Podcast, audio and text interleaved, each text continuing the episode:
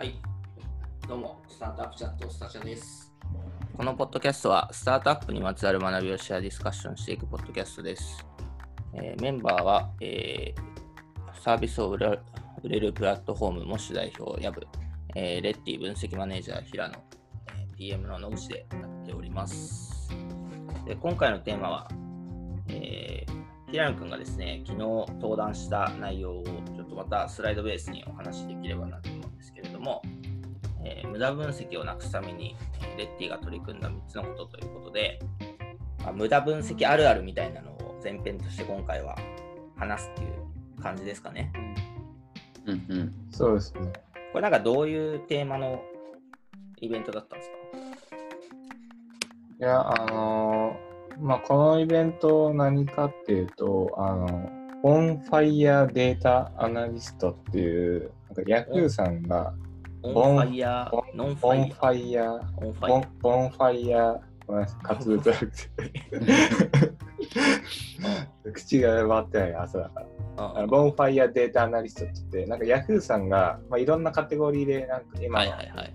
あのいろいろイベントやっていて、その中のデータアナリストのイベント、定期的にやってるやつで、うんまあ、それにあのお誘いいただいて、まあ、昨日話してきましたっていうのがあって、まあ、そこのテーマが、なんだっけ、あの、ノーモア無駄分析って言ったテーマで、なんだろう、こう、施策につながらない無駄分析を減らすにはどうすればいいかとか、うんあまあ全体がそういうテーマですね。そうでそれに関するなんかお話をしてくださいみたいなので、まあ、4人ぐらい、あ、5人かな、5人が、えー登壇、いろいろな会社さんが呼ばれて話すっていう感じの回でしたね。なるほど。1人20分ぐらいの尺で。なるほど。何人ぐらい来てたんですか？結構です。あの、やっぱオンラインで開催したんですけど、まあ、100どう、YouTube の方で流していて、大体常に160人とか、それぐらいはずっと見られてて、うんえー、参加者登録でいうと390人ぐらいえー、すごい。最大人数もうちょっと多いんじゃないですかね。200人とか超えてんじゃないかな。うん出たり入ったりする。結構、まあ、人数も多いイベントでしたね。うん うん。なんかその間に多分平野くんが宣伝してくれてたから、ちょっとツイッターフォロー数が伸びてました。あと、ポッドキャスト登録してくれてる人 本当、本当ですか？ちゃんと、ちゃんと宣伝が効いてるんで、えーしっかり、しっかり宣伝していきましょう。皆さん聞いてる人もいいなと思ったら、ぜひ、スタチャの宣伝お願いします。お願いします。はい。します。ということで、まじゃあ、はいいきますか、この話。うん。はい。まあ、っていうイベントで、まあ、レッティから、まあ、まあ、僕が話すこととしては、まあ、基本的には僕はあのデータ分析チームマネージャーってところで組織の、えーまあ、あの強化をするってところを、まあ、重きを置いてたんで、まあ、取り組み、組織的な取り組み内容で、えー何をやってきたかってところを、まあ、なうん、うん。話してきましたね。なるほど。なんで、まあ、このスライドでいくとね、それでいっちゃおう。この辺はいいとして、うん。大体話したのが、まあ、一応そもそも無駄分析って何って話と、うんあ。と、実際にレッティで経験してきた無駄分析、うトップん。3、ちょっとこう YouTube っぽかったんで、YouTuber っぽく話せればなと思って、ランキング形式にしてみました。で、確かに、で最後に、そうそうそう。で、最後に、あの、レッティが取り組んだ3つのことって形の3つに分けて話したんで、まあ、なんか結構長いから今日は、最初、このト無駄分析トップ3ぐらいまで話せるといいのかなとは思ってます。で、一応、あの、まず定義なんですけど、うんあの無駄分析イコール、えー意思決定につながらない分析であるって形で、うん。まあ、定義しまして。というのも、まあこれデータ分析の一連のプロセスを可視化した図なんですけど、うん まあデータ分析においてあの最終的な価値ってあの意思決定者が最後意思決定するところうんなので、まあ、そこに最終的につながらない分析は全部無駄って形であの定義したのがこの図ですね。まずうんうん無駄分析。だから人によって無駄分析の解釈違うんで、まずここを。今回は僕はこれを無駄分析としたって感じです。うんうんで、まあ、そこからあのレッティが経験した無駄分析をトップ3で話す話しますと。でこれ、あの、なんだろう、もう完全に僕の主観で感覚できつかったトップ3みたいなのをやっていて、じゃあもう、いっちゃっていいですか？第はい3位。どうぞ第3位。第3位は、えっと、まず1個目ですね。間違ったデータを出してしまったこと。うんうんで、これすごい当たり前感あるじゃないですか。なんだろう。うん数値出したけど違くね？みたいな。これ結構アナリストの人この問題に向き合ってるんですよ。めちゃくちゃある。うんうんよくあるね これもよくある。そう野口さんとかがちょっとデータ見たいから出してって命令するじゃないですか、よく。うん命令お願いします命令で、う んお願いします。で、まあ、そうなった時にアナリストこう出すわけですよね。ただやっぱこうベンチャーみたいなスピード感大事な企業ってシュッと出さないといけないんですよね。うんまず。すぐ見てすぐ意思決定したいから。で、そういうスピード感でやってると、まあ、どうしてもミスっちゃうんですよね。どんなにある程度確認しても。うんでうん間違ってて気づかなかったら、そのままの数値のもとに意思決定されちゃって、うん、間違って、まあ、ミスリードにつながっちゃう。うん、これってあれよね、ま、間違ったっていうのはあのーそのと問いに対して適切ななんかあどっちかというといや、こうもうね、もう数値が違う。あそういうこと？なるほどね。うん。なんかそまあそれもね、ラン確かにクインに入れてるんだけど。100なるほど。なるほど万ユーザーぐらいなのになんか200万ユーザーぐらいの数字出してきて、はいはいはい。よく見たあらログの出所が違ったとか、あはいはいはい。そう。ありますね。S SQL が微妙に間違って、あ結構 SQL が間違ってる系も多くて、うん。ちょっとそっちのニュアンスで書いてますね。うん。なるほど。で、なんでっていうところがあって、まあ、大体こう、多く、まあ、いろいろあるんですけど、今ログ、定義とか、あの欠損とか、割と頻繁に起こりやすいのって、あの、まあ、これ、ひ一つは、あの、そもそも一箇所にデータがないっていう問題？うん。なんか出したいデータがあったときに、多分出す方法っていろいろあるんですけど、まあ大抵の場合は SQL で完結するデータ出しが多いかなと思っていて、うん。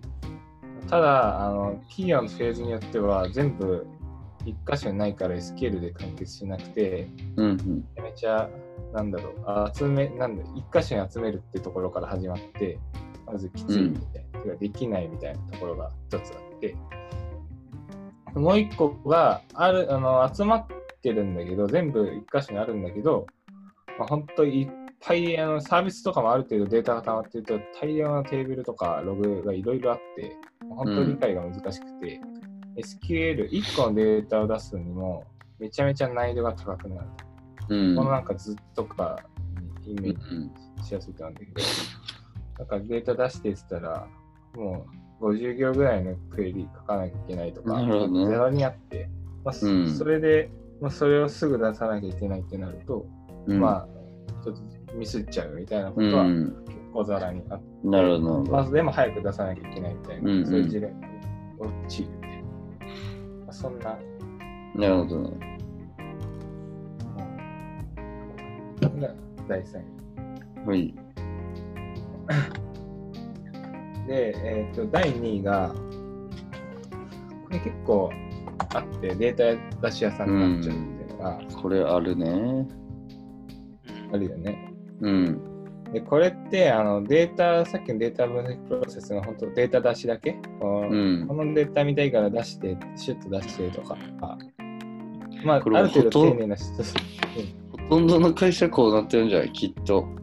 そう、ちょっ大と俺体これを第、うんこれ俺第2位にしたときに、あの、うんいや、この仕事も、あの、ちゃんとこれこれで大事だから意義あるよねとか、ちょっと僕もこのデータ出し屋さんになってしまってるんですよねっていう声がめっちゃ多かったんで、ううんん。あのい言い過ぎ言い過ぎた感もちょっと感じたっていうのがうん第二それぐらいがこれ無駄って言ったらなんかみんなみんなを否定してるみたいな感じになっちゃう。確かに。それはそうね。いや、でもね、やっぱそうやって一石を投じていかないと、業界に。うん回していかないから。そうでもまあ僕の主張としてはあのこれだけをやってるアナリストは、まあ、バリューとしては高くないって形の主張でうん言。っていて、まあなんでかっていうと、まあ、全然これでもあの結果的に意思決定につながればいいんですけど、まあうんアナリストとしてはまあこれだけやってるって全然バリューが低いし、まあそうね、確かに。うんなんあとやっぱそこを超えたあの最後の提言、問題設定が提言までやることの方が、まあ、結果的に意思決定の質が上がると思ってるんですね。やっぱ専門家が、うん優秀なアナリストがいるとそこの質が上がるとは思っているんで、うんやっぱそこはできないのは、まあ、あの無駄分析につながってくるかなっていう意味で、うんまあ、第2位にしておきましたね。やっぱどのジャンルでもねここの問題ってすごいやっぱ発生しててで、ああ、なるほど。うん、まあまあデザインとかでもそうやと思うしううん、うんうん、確かにね。でこのタに限らない。そう。確かに。ででもこの問いの設定をその意思決定者のレベル感までなんか引き上げるっていうのはこうなんていうかな。こう純粋にそのキャパシティというかこうかこうかカバーできるあの問いの範囲を増やさないといけないから結構、ね、難しいなという。特にアナリストとかだとある種そのじゃあちょっと経営レイヤーとかまあプロダクトの上位レイヤーとかの、まあ、戦略についても結構こう理解してないとなかなか、そううんね、ここの問題設定とかさ提言の質のいいものができんみたいな。うん問題はらんでるよねこれは。おっしゃるでもなんか、そう、完全にそうで、この、うん。その辺のなんか課題感であったりだとか、問いの設定を共有してなくて、データ出しだけしてくれると、まあ、それはそれで助かるんですけど、大体あの、うん。さっきの第3位のやつになるっていうか、うん。なんかこれ数字違ってるよねっていうやつにつながっちゃうんですよね。うん。なんか目的をあの感じてないから、そうんれがちょっと変でも違和感なく出しちゃうというか。ああ、まあ、ね、思考停止状態で。そうそうそう。多分最初に来るのがこの第2位の方なのかな。第2位がやっから第3位にもなっちゃうみたいなのがあります。あうんーおっしゃる通りですね。うん。確かに。あの本当に言われたことだけやってて、目的意識なくやってると、いや、それ違うからみたいな、間違ったデータ出しちゃうっていうのは、こうにしてありますよね。うん。結構でも、これはかなり手が深いな。根が深いですよね。うん。うんこれもまあ僕なりにこういうふうに整理していって原う因が、ん。まあ、ちょっとこうパッと思いつくやつなんでもっといろいろあると思うんですけどまず1個目が まあそもそもデータ出し屋さんになるのってあのこれ全然組織によるんですけどうん。最初まで言ってもちょっとそうだったかもしれないですけどあのアナリストの役割がさっきのなんだここの全部の工程うん。う。っていうん認識って、まあ、今ある程度常識化してきたかもしれないんですけどうん。あのフリーアジェンダの柏さんの功績もあって、うん。すごいな。それは前までは常識じゃなかったかなと思ってうん。いて、まあちょっと認識不足っていうのがあったのが一つとであと信頼不足まあ、あのさっきこれは言ってましたよね、うんあの現場というか意思決定者の方が基本的にはやっぱりいろんな前提を理解してていい仮説を出せることが全う然、ん。まあ、多いです。うん。なんで、やっぱそこのデータ出したいデータを出してもらう方が短期的には全然効率いいんうんですよ。ね。なんで、まあそうなるよねっていうのが一つ手に入れていけないと。であとは、まあやっぱどんどんどんどんこう分析できるようになってくると組織が、どんどん需要も上がるし、とはいえデータ出しって、あのさっきのあの一つの工程、それだけじゃちょっと無駄とはいえ、あれができるのもなんだかんだあの難易度高いじゃないですか、う SQL んで書くねっ。て。うんうん、シュート化できるんですけど、意外と難しいとか とかあるんで、まあ、人材が足りなくなると。で、結うん果、アナリスト、出せる人に依頼が偏っていた。みたいなのが、まあ、原因としてあったのかなっていうのが。僕なりの考察です。うんうん。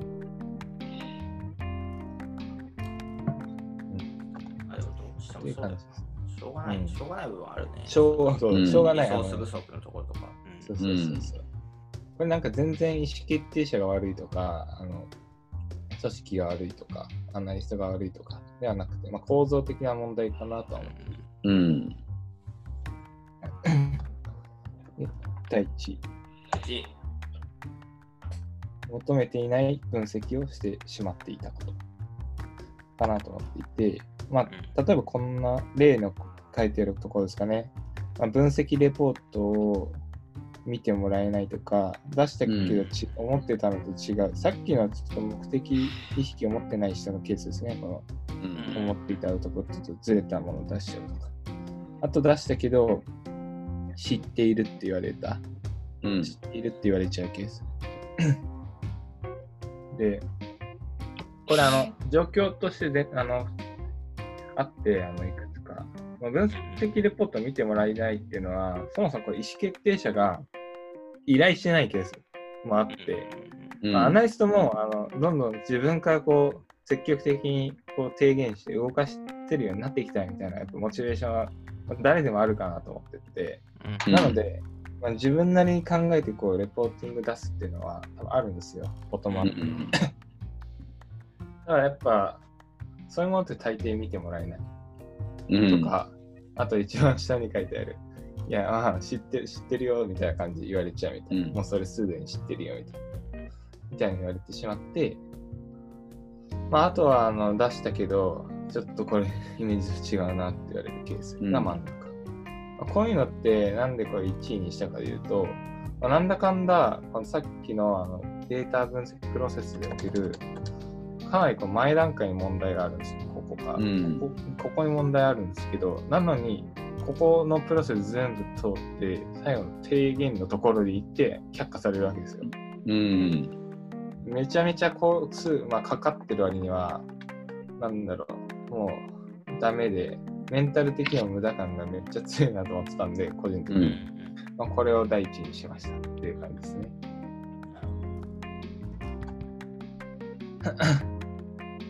まあなんだろう。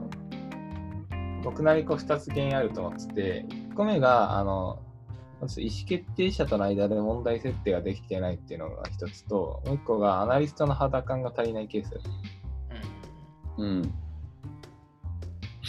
意思決定者っていうところで問題設定ができてないっていうのは、問題設定、まあ、その目的設定ですよね。あの依頼者があの何を求めているかとか、どういう背景で、えーそれを依頼しているかっていうのをちゃんと汲み取ってないで、ななんか言われたことをそのままやっちゃうと、大体、さっきのこう思っていたとものアウトプットと違うって言われちゃうケース。うんでもう一個は、なんか自分なりに考えてあのアウトプット出したけど、いや、それ見てもらえなかったりとか、まあ知ってるとか言われちゃうのって、まあ、基本的にアナリストの肌感が足りてない。うん問題設定の筋が悪い。っていうのが大きくて、まあ、この辺が原因があるかなと思いましたっていうものです。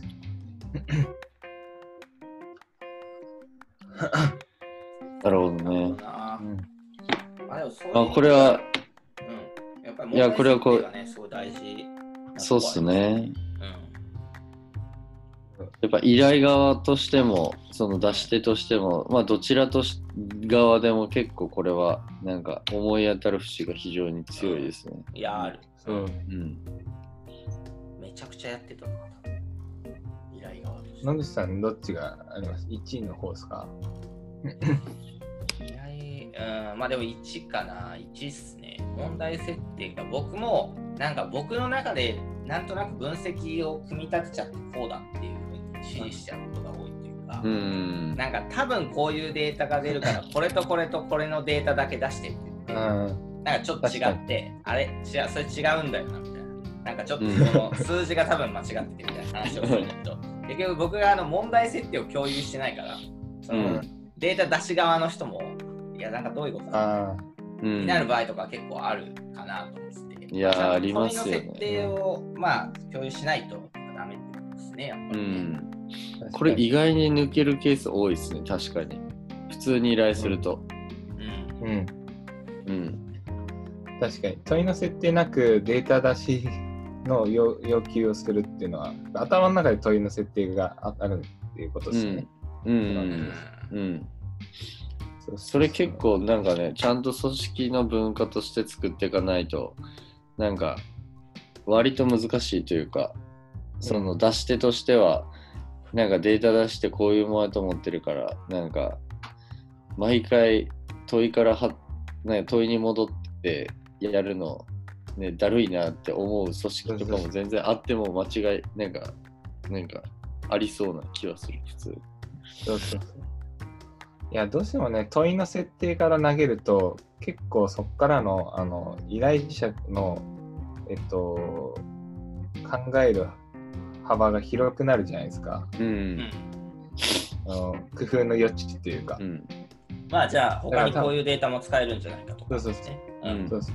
だから依頼者からすると、野口さんの立場からすると、まあ、結構この問いの設定もあって、かつ、自分自身も割とアナリティカル的な人って、あのこういう数値見ればその問いをに対して答えを出せるって想像つけつく人であればあるほど、なんだろう、具体的に指示したくなるのかなと思ってて、うんやっぱそこのよ自分が思ってるその分析設計、こういうデータがあれば、この問いに対して答えが出せるみたいなうん設計がクリアになってるほど、なんだろう、そのそこが漏れてると嫌じゃないですか。あの、うん依頼依頼しした人がそこをちゃんとした分析設計できないのが。